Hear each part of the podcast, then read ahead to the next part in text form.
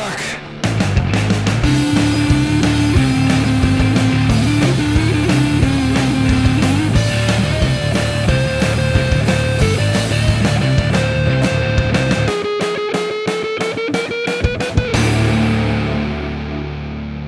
Salut tout le monde, bienvenue dans Rocktogone, je suis Max. Et je suis Stéphane. Rocktogone, c'est la liste ultime des meilleurs albums qui font du bruit de 1970 à 2020. Chaque semaine, une année en jeu et deux albums pour la représenter. À la fin, un seul gagnant et un seul perdant. Cette semaine, direction 1994, qui est une année complètement folle dans l'histoire du gros son. C'est l'année de sortie de Burn My Eyes de Machine Head.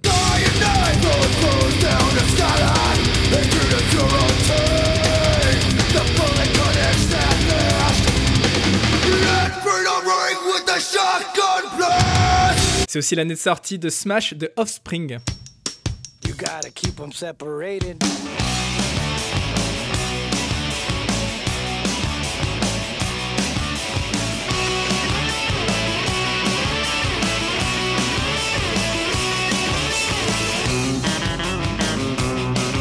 Figure-toi Stéphane que Smash c'est l'un des premiers CD que j'ai acheté dans ma vie. C'est vrai? Ouais. Alors déjà je t'imaginais pas euh, acheter Smash, mais euh, première chose, première Noël. Mais d'accord, ok. Voilà, bah, tu, bah, oui, tu sais, ça, s'appelle l'ouverture d'esprit. C'est un, concept qui t'est pas très familier. Non, non, non, on euh... connaît pas. non, ça m'intéresse pas d'ailleurs. Ah, c'est marrant parce que l'année de mes 15 ans, je me rappelle de quelques albums comme ça. Il y a le premier Foo Fighters, il y a Smash The Offspring, il y a le premier album de Sheryl Crow, euh, il y a l'album des Counting Crows et il y a le double best-of de Queen, je pense. Et c'est vraiment les, albums qui ont constitué euh, ma culture musicale euh, de cette époque. Ah, on a tous été traumatisés par le double Greatest Hits, hein, je crois, à, l'âge de 10-15 ans, ouais, c'est passé par là, je crois. Moi, moi c'était celui-là mon premier album, c'était le Greatest Hits 1 et 2, quand il a été réédité hein, dans, le, dans, le, dans le coffret doré. Oui, bah, c'est celui que j'ai. Ouais, Voilà. Bah, du coup, moi, moi c'était ça le premier CD que j'ai acheté. Stéphane 94, c'est aussi Korn de Korn, premier album de Korn. Eh oui, eh oui, premier album de Korn.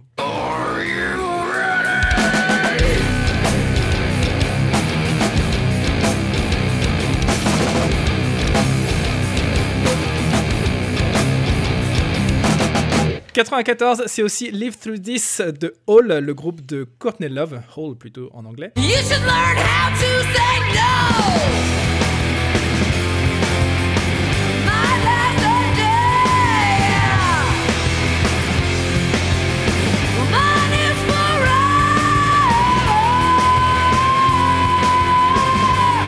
94, toi, Hall J'aime beaucoup les, les, deux premiers. Voilà, je me suis arrêté un peu, un peu là. 94, c'est aussi The Downward Spiral de Nine Inch Nails. Je pense qu'on peut faire difficilement plus compliqué à prononcer pour un francophone. c'est clair, c'est horrible.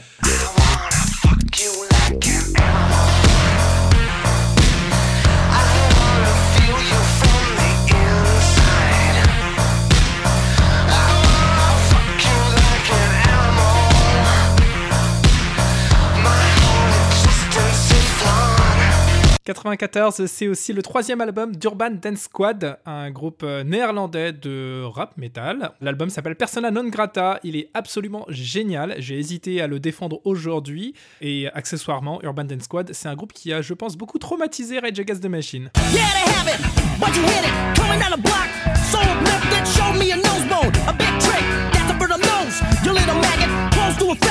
You have been down the stage and sex again. 94, c'est aussi Grace de Jeff Buckley.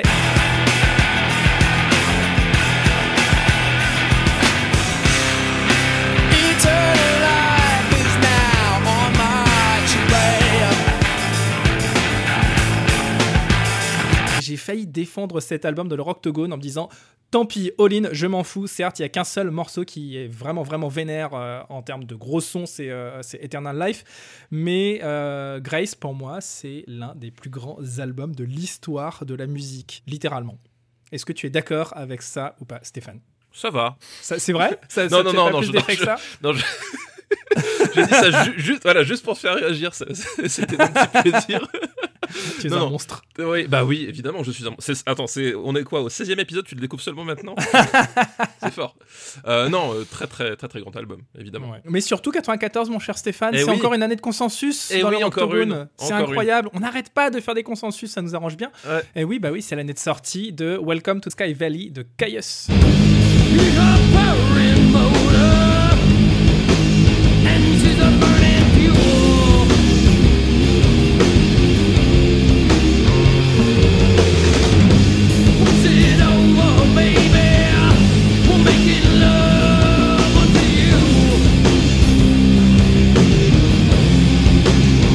Paraît que le titre de l'album, c'est pas Welcome to Sky Valley. Et pourtant, c'est marqué sur la pochette. Et effectivement, c'est bah, la, la pochette donc, qui, qui représente cette route dans le désert euh, au moment du, du lever du, du soleil.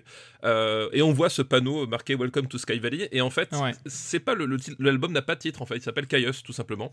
Euh, mais avec le temps, ben, le, ce nom Welcome to Sky Valley s'est imposé. C'est un peu comme le, le Black Album de Metallica, qui ne s'appelle pas Black Album non plus. Ou le Black Album d'ACDC. C'est vrai. Ou le Black Album de Spinal Tap. De Spinal Tap. Ou le. Black Album de Prince. Il y a un truc hein, autour de, de cette idée-là. On parle d'album qui résume un genre, le stoner. C'est cet album. C'est cet album complètement. C'est une claque monumentale de la première à la dernière note. Donc voilà, on va pas défendre euh, plus que ça Welcome to Sky Valley, mais on va plutôt choisir d'autres fighters qui Bah ouais. sont pas moins méritants en vrai. hein. Bah non, non, Euh, non. Stéphane, toi, tu pars sur Super Unknown de Soundgarden. Tout à fait. Donc c'est le super pas connu du jardin du son. complètement. Euh, ah, moi j'applique la loi tout bon jusqu'au bout. hein. Moi, je, suis, euh, je suis un Français. Et donc euh, de mon côté, ce sera Dogman de King's X ou euh, l'homme chien de Roi X. Roi 10. Je sais pas si on dit King's X ou King's Ah 10 ouais, comme euh, O- tu sais, OS X, OS 10. Ah, je ne sais pas, ouais. Moi, moi, j'aime bien Roi Je X. sais pas. Roi X, ouais, King's X. Allez, c'est y part. Ladies and gentlemen, boys and girls,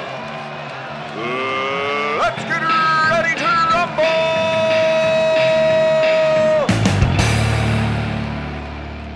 Stéphane, présente-moi un petit peu Super Unknown de Soundgarden. Fais comme si je n'en avais jamais entendu parler de ma vie. Qu'est-ce que c'est Soundgarden?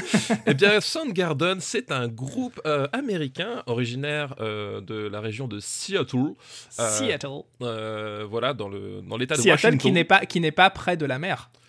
Euh, non, qui n'est pas tout à fait. Enfin, pas très loin, mais pas. euh, Alors que ça s'appelle Seattle. Ouais, bah oui, oui. Mais euh, que veux-tu? Bah, c'est, le moindre des paradoxes pour un, pour un pays comme ça. Euh, bref, euh, c'est l'un des. c'est l'un des ça rame, gens- ça rame, c'est laborieux. c'est, complètement laborieux.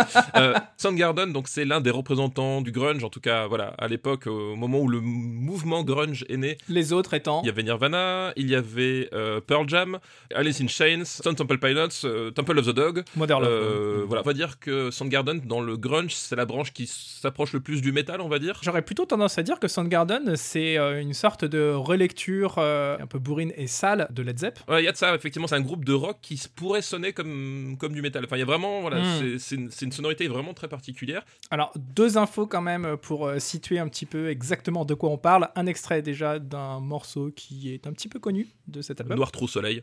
Noir Trou Soleil. Noir. Trou Soleil, exactement. Noir Trou Soleil. Aujourd'hui, on va traduire absolument tous les titres.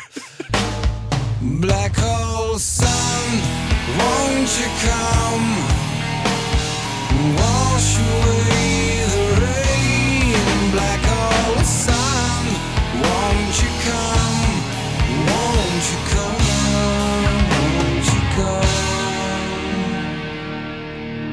Et surtout, il faut préciser que c'est un groupe qui est mené par un leader hyper charismatique, euh, hyper, hyper, hyper puissant, qui est un ancien batteur qui s'est mis un peu plus tard à la guitare et qui a une voix, ou plutôt qui avait une voix, malheureusement. malheureusement. puisqu'il n'est plus parmi nous, et c'est Chris Cornell. Chris Cornell, effectivement. Chris Cornell, qui est le chanteur euh, le plus exceptionnel d'un point de vue technique euh, des, des groupes de cette époque. Ouais, complètement. Oui, oui, c'est sûr. c'est- Qu'on aime ou qu'on n'aime pas son timbre, peu importe. hein, Oui, oui, non, bien sûr. Non, mais La maîtrise vocale de, de Chris Cornell Mm. sur les albums de Soundgarden, euh, et en particulier sur Super Unknown, elle est hors du commun. Ouais, complètement, je suis d'accord.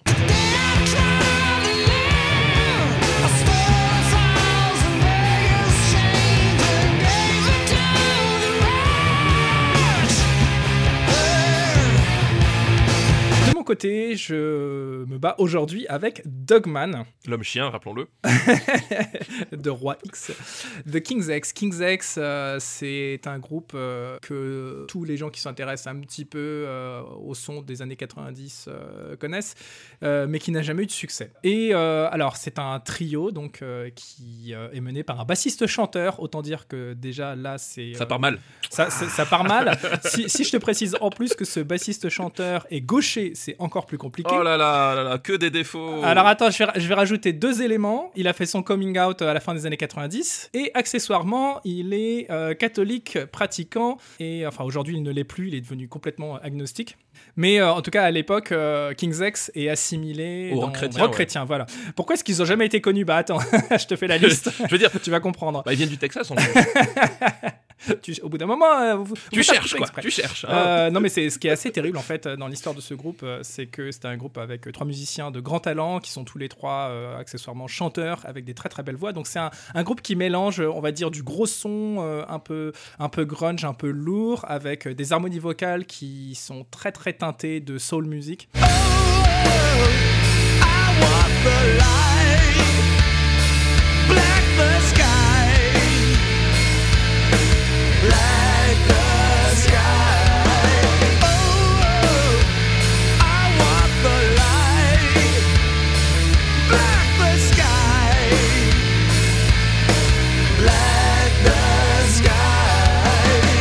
un manager au début de leur carrière euh, qui les pousse euh, à capitaliser un petit peu sur euh, cet état d'esprit. Moi, je considère pas que ce soit du rock chrétien, mais en tout cas, ça parle beaucoup de foi et de spiritualité sur les premiers albums.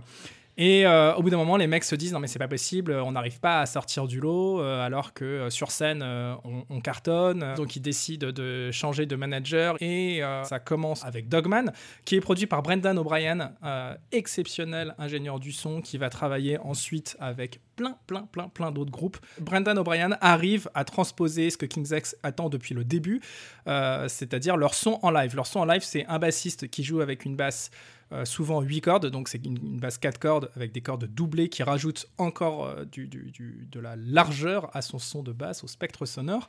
Euh, il joue accessoirement avec deux amplis euh, simultanément, un ampli avec un son euh, propre et un ampli avec un son saturé. C'est très rare à l'é- à l'époque, mais ça leur permet de remplir le son, euh, de remplir l'espace alors qu'ils ont qu'un seul guitariste. Ils sont accessoirement accordés très bas. Et euh, donc, comme je disais, ils chantent tous les trois, donc ils font des harmonies vocales à trois, et ça fait un spectre sonore démentiel pour un trio. Euh, et accessoirement, c'est aussi le moment où Doug Pinnick commence à se poser des sacrées questions sur, euh, sur son éducation religieuse et sur sa foi, et euh, qui commence à, à- à remettre tout à plat. Et les textes parlent justement de ça, de cette crise identitaire qu'il traverse à ce moment-là. Je, te disais à l'instant que quelques années plus tard, euh, fait son coming out, et l'intégralité du réseau rock chrétien qui les soutenait depuis le début leur tourne les le ont lâchés. Non, mais c'est un truc de Bah fou. oui, C'est-à-dire que les albums étaient vendus euh, dans, dans les librairies euh, Ouais. chrétiennes, etc. aux États-Unis, et du jour au lendemain, ils ont été blacklistés. Ouais, Littéralement, non, mais- c'est vous n'existez plus, vous n'êtes plus là, on veut plus de vous. Bizarrement, tu vois, je, ça, ça me surprend moyennement de la part de ces gens-là, tu vois. Euh, bon, bref. Euh, je sais que Doug Pinnick vit aujourd'hui avec euh, pas grand chose malheureusement devant lui, alors qu'il a dédié euh, l'intégralité de sa vie d'adulte à ce groupe-là et à ce projet-là. C'est pour ça que je voulais aussi défendre Dogman et défendre ce groupe King's X au moins une fois dans ces 50 épisodes de Rocktogone, C'est beau. parce que alors là pour le coup c'est vraiment c'est c'est la foi C'est en c'est une profession en de foi, voilà. Ouais, une profession de foi, voilà. C'est la, la foi, la foi du gros son tu vois, qui parle. Et euh, Dogman est, est un de mes albums préférés euh, de cette époque euh, bénie que sont les années 90. Ladies and gentlemen, boys and girls, let's get ready to rumble! Qualité de la prod et de l'interprétation, euh, je pense que ça va être euh, pas simple de trancher entre ces deux groupes euh, qui sont des héros de la scène gros son des années 90. La prod de Supermoon, je trouve qu'elle parle pour elle-même. Euh, elle tranche euh, pas mal avec ce que fais- ce qu'ils faisaient sur euh, Bad Motorfinger, leur précédent album, Ouais. euh, puisqu'on est sur un, sur un son quand même beaucoup plus clean. Les instruments ressortent vraiment mieux chacun. Puis la, la, la voix de Chris Cornell, chanteur virtuose, quoi, littéralement. hein. Ouais. L'album voilà, prend vraiment conscience de ça. Et en même temps, et c'est un truc qui, que je trouve assez rare personnellement, il arrive à vraiment garder l'équilibre dans les compositions, voilà, au niveau du mixage et tout, sans sacrifier.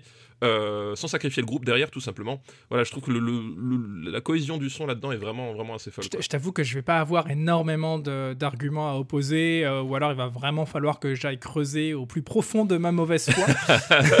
ouais non, mais, mais c'est mais la- la- alors le, le son de, de Dogman est très très très cool aussi enfin Non, voilà Le son de Dogman est dingue. J'insiste hein, sur le fait Ouais. que c'est euh, réalisé par euh, Brendan O'Brien qui, euh, par la suite, euh, va faire du Pearl Jam, va faire du Audio Slave, va faire euh, du Rage Against the Machine. Evil Empire de Rage Against the Machine, c'est lui. Il va faire, donc, j'avais dit, Incubus. Il va bosser avec tout le monde. hein. C'est lui qui fait les albums de Velvet Revolver. Il fait du ACDC. Il fait du Mastodon. Emperor of Sun, d'ailleurs, le, le- le- l'avant-dernier Mastodon, c'était lui. C'est un, un virtuose euh, du son. Et euh, ça s'entend complètement sur Dogman, qui est un album d'une propreté euh, hallucinante. C'était un album qui triche pas et euh, qui euh, a, permis vraiment à King's X de restituer précisément le son qu'ils avaient sur scène euh, en version studio. Et c'est ça que je trouve vraiment monstrueux sur cet album. Ils ont créé quelque chose de très très très puissant qui n'avait encore jamais été fait jusque maintenant. Give me a dollar or give me 50 cents. Let me take it back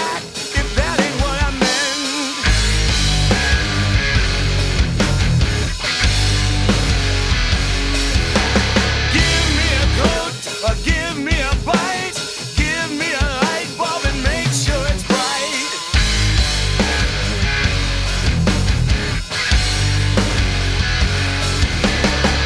Chose qui m'ennuie un petit peu avec Soundgarden, c'est que je trouve que globalement, la prod, elle est quand même. euh, Enfin, le son de guitare et le son de caisse claire, notamment de la batterie, sont un petit peu typés euh, de, cette époque-là. Euh, c'est un petit peu agressif, c'est un petit peu dans, les hauts médiums. Et euh, c'est pas forcément ce que je préfère. D'ailleurs, c'est pas du tout mon album préféré euh, de Ah bah ouais, bah, moi, juste- bah, moi justement c'est ce que j'aime bien en termes de caractéristiques, c'est euh, c'est ce côté euh, c'est ce côté-là qui, qui ressort qui ressort bien. Alors effectivement c'est très typé de l'époque, mais je trouve pas que c'est vieilli pour autant. Tu vois ce que je veux dire? C'est un c'est c'est pas comme ce que faisaient certains groupes des années 80 qui aujourd'hui Mm. euh, voilà c'est tu vois que c'est années 80. Je trouve que ça reste quand même tout à fait dans le ton quoi. Il y a aussi un autre critère qui malheureusement joue pas en ma faveur, mais c'est que t'as Black Olson sur cet album. Oui. Et, et Black Olson, c'est, euh, ça va bien au-delà de cet album. À la limite, Supernome, en vrai, on s'en fout. C'est juste que t'as Black Olson qui est l'un des plus grands morceaux de l'histoire du rock, en C'est fait. un morceau qui est particulièrement euh, ciselé, je trouve, euh, Ouais. en termes de, de compo et de prod.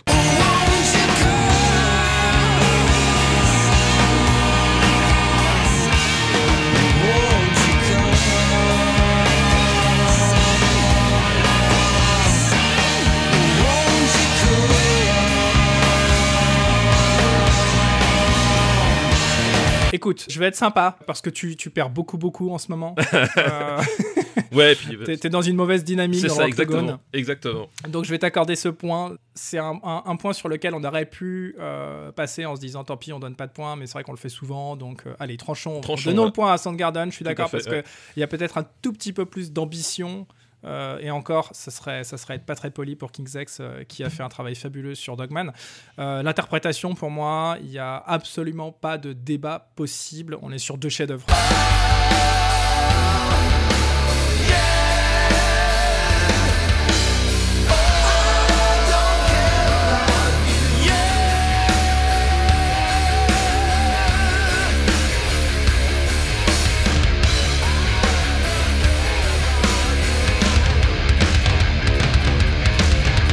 Allez, on passe à l'originalité. Euh, c'est moins original, je trouve, en termes de compo. Par contre, en termes de ce que ça dégage, Dogman est effectivement un, un truc assez, euh, assez inédit. Euh, Cela dit, ce qu'on peut noter, c'est que euh, que ce soit Soundgarden ou que ce soit King's X, on a deux groupes qui sont très influencés par Led Zepp, et qui exploitent justement ce filon du, du blues très énervé, avec des, des- des très très belles mélodies sur des parties qui sont pas forcément, elles, très mélodiques. Et c'est peut-être la grande force de Led Zepp, même si c'est pas un groupe que je kiffe particulièrement.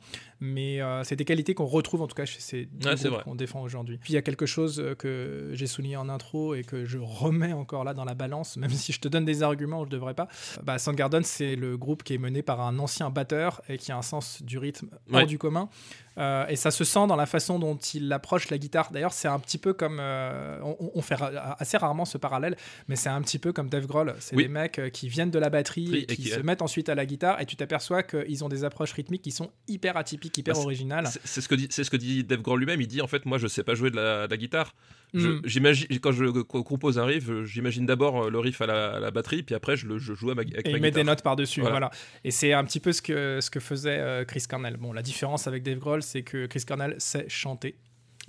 oui, c'est- non mais ça, je, je te l'accorde. hein. Ça, ça, de toute façon, en termes de devoir, c'est pas comparable, évidemment. Ouais. C'est vrai que je parlais euh, notamment en intro, euh, j'évoquais Jeff Buckley, mais euh, Chris Cornell, il, il- il est largement au niveau de Jeff Buckley en termes de, de- de performance Très très vocale. voix, ouais. Mais au-delà de la performance, c'est surtout, je, je le redis, hein, c'est l'âme que, que ces mecs étaient capables de faire passer dans, dans leur voix, c'est l'émotion qu'ils faisaient passer dans la voix. Et c'est vrai que Jeff Buckley et Chris Cornell sont deux piliers, deux éléments essentiels euh, de la prestation vocale euh, dans l'histoire du gros son. Euh, donc originalité, donnons le point à King's X. King's X, tout à fait.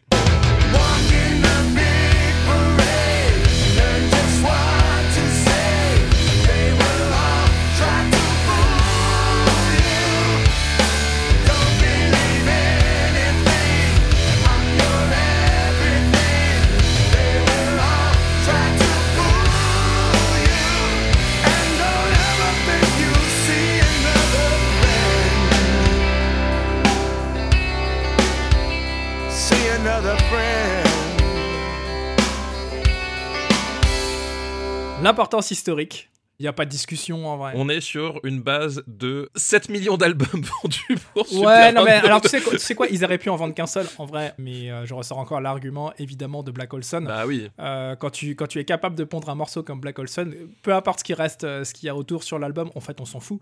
C'est juste que tu as un, un morceau qui devient plus qu'un hymne, qui devient euh, limite un symbole, euh, ce que King's X n'a jamais réussi. euh, alors peut-être pas réussi à faire parce que c'est- pas cool de dire ça, mais n'a- jamais réussi à avoir, euh, en tout cas en termes d'exposition. Euh, Au-delà du succès, c'est un, c'est une chanson qui est, qui est géniale. C'était justement, c'était drôle parce que c'était ce que, ce que permettait le, le grunge dans la vague Nirvana, c'est que euh, si tu pouvais avoir le, le carton qu'il fallait, et ben tu pouvais vendre bah voilà 7 millions d'albums Mm. d'un seul coup, alors que le précédent opus, la moitié des gens qui ont acheté celui-là n'en ont jamais entendu parler, tu vois. Bon, faut quand même rappeler hein, Chris Cornell, euh, qui a malheureusement disparu il y a quelques années euh, de façon assez tragique. C'est aussi par la suite le chanteur d'Audio Slave. Chris Ouais. Cornell, euh, c'est aussi euh, le chanteur de Temple of the Dog.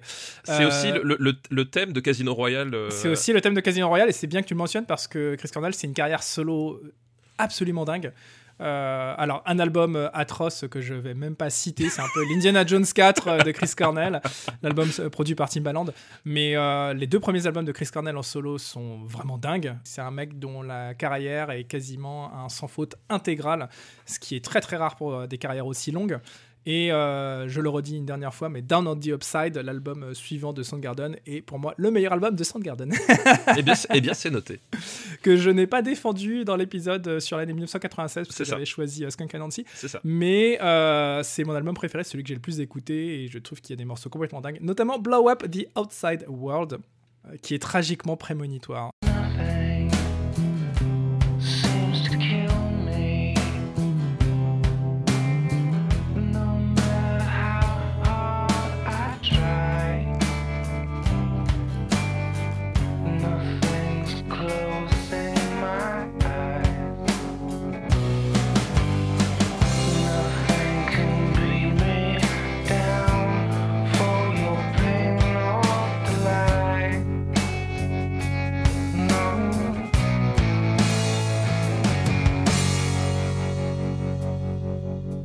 Alors, le bonus gros son, bah, ça s'appelle un bonus, donc on va pas le, le- le prendre en compte pour cette fois. Euh, cela étant, si on avait dû le prendre en compte, je pense que King's X aurait largement gagné.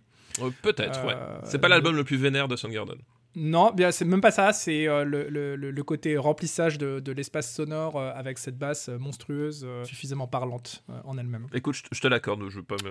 Hein, pour, pour un point qui ne sert, qui ne, voilà, c'est ce que je disais à Daniel. L'important, c'est pas savoir quelle bataille gagner, c'est savoir quelle bataille perdre.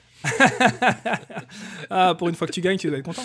Pour une fois, Eh, eh, on, on verra les compteurs, euh, on verra les compteurs à la fin. Oh oui, on verra, monsieur Boulet. Je- on je fera je ne Oh, m'avancerai pas oui. si j'étais vous. Ouais, c'est ça.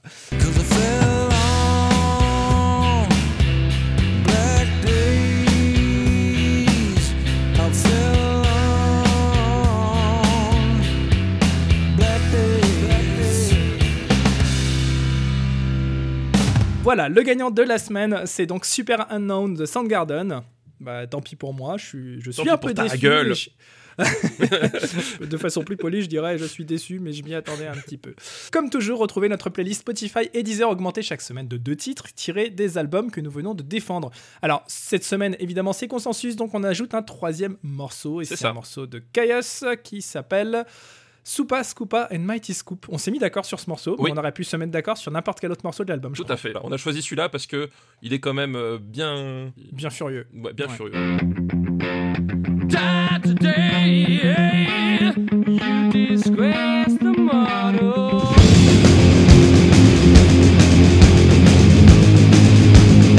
Pour représenter Super Unknown, Stéphane, toi tu choisis Spoonman.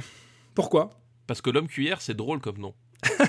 non, mais au- au-delà de ça, euh, Spoonman, c'est euh, C'est une chanson qui est vraiment portée par la batterie. Puis à un moment donné, il y a, le, il y a ce fameux solo de. De cuillère. euh, oui, de, de le, cuillère. le solo de cuillère, le Solo- de cuillère, solo de de cuillère. percussion. Speak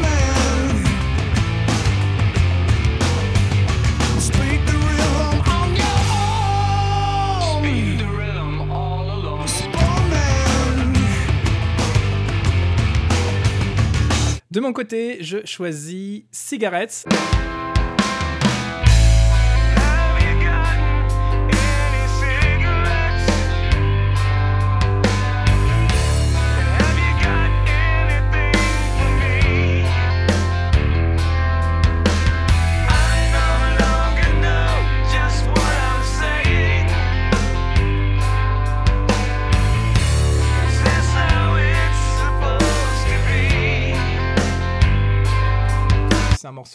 Euh, euh, respire et qui présente plusieurs facettes de ce que j'aime euh, chez King's X.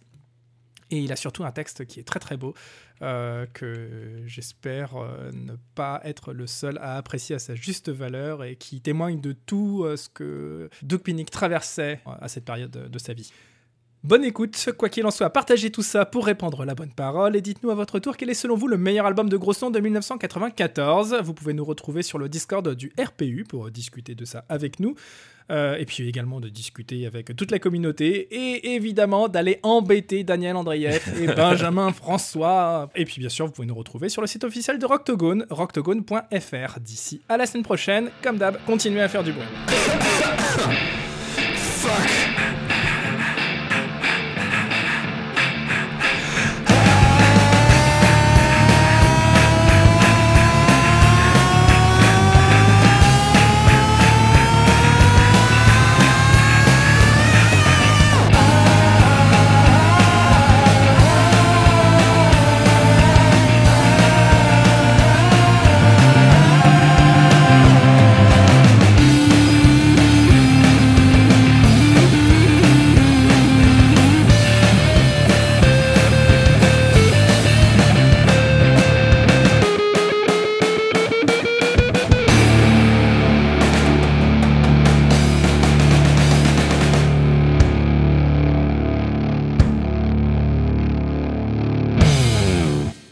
Josh Homme a, a fait des chansons, pas des comptines, mais des. euh, Ah ouais, c'était peut-être des chants de Noël.